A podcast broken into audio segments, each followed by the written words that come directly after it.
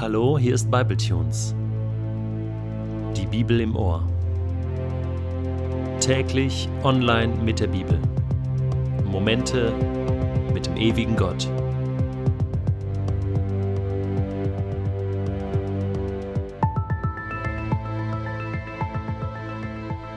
Der heutige Bibletune steht in Matthäus 15, die Verse 29 bis 39 und wird gelesen aus der neuen Genfer Übersetzung.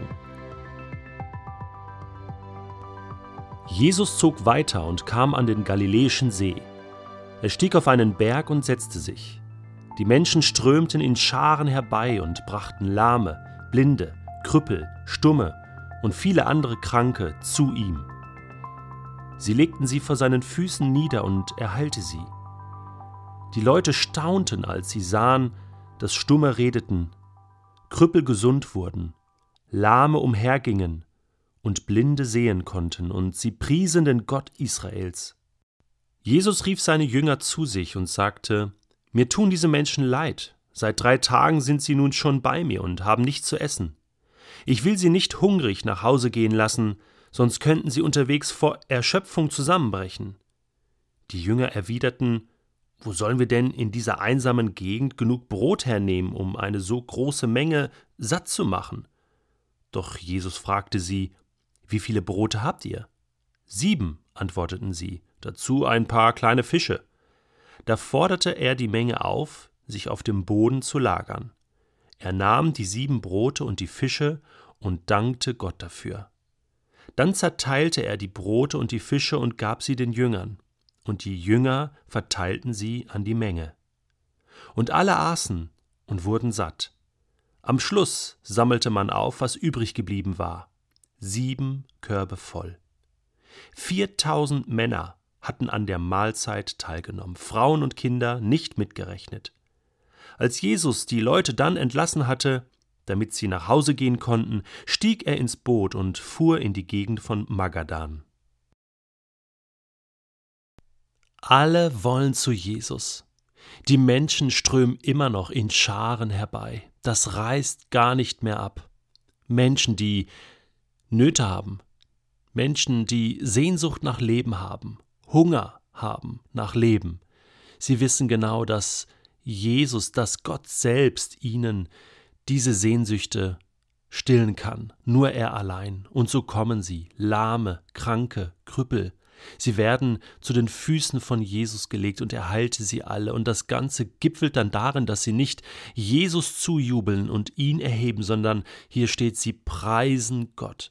Jesus war immer sehr, sehr darauf bedacht, die Ehre wirklich Gott zu geben. Und so lobt das ganze Volk Gott für seinen Sohn, für den Messias, Jesus Christus, den er geschickt hat.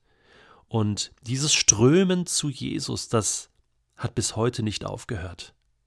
Vielleicht erleben wir das im Moment nicht im deutschsprachigen Raum. Vielleicht wunderst du dich, dass die Kirche am Sonntag nicht so rappelvoll ist mit Tausenden von Menschen, die begeistert Gott zujubeln.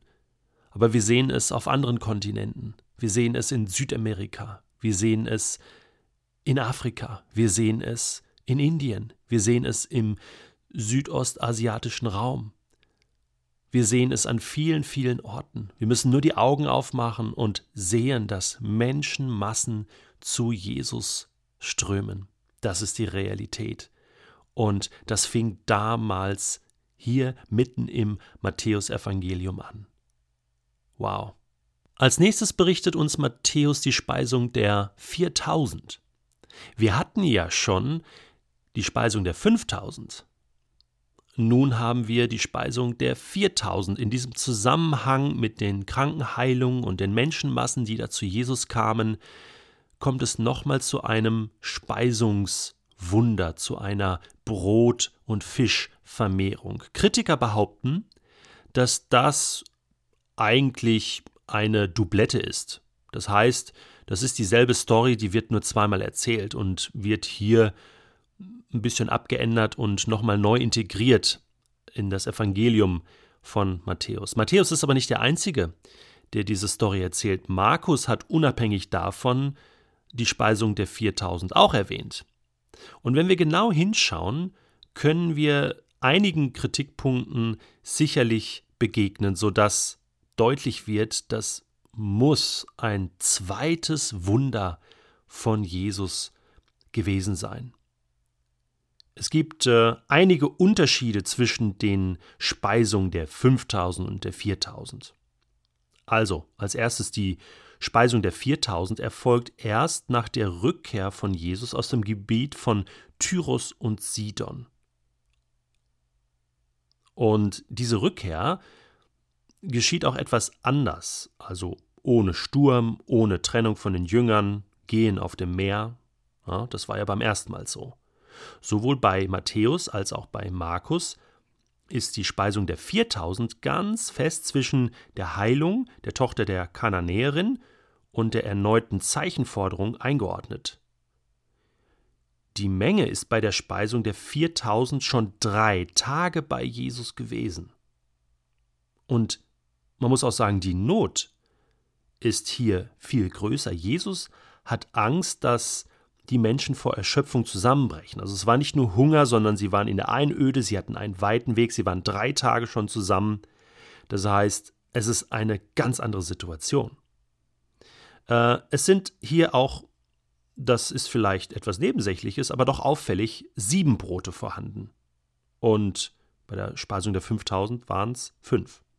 Die Zahl bei den Fischen fehlt hier einige Fische und es bleiben am Ende sieben Körbe Brot übrig statt zwölf. Und es werden 4000 Männer gespeist und nicht 5000. Also man kann hier, man kann hier einiges anführen an Argumenten und deutlich machen, also das sind zwei unterschiedliche Dinge. Und auch im Alten Testament können wir uns jetzt erinnern, dass auch Mose zum Beispiel das Volk Israel in der Wüste ja auch mehrmals gespeist hat. Dem Volk Israel waren Speisungswunder sehr, sehr bekannt. Brot, was vom Himmel fällt, und da ging es nicht nur um ein paar tausend Menschen, sondern Zehntausende, Hunderttausende von Menschen, die dort gespeist wurden. Also, diese Speisungswunder, die sind eigentlich ganz normal.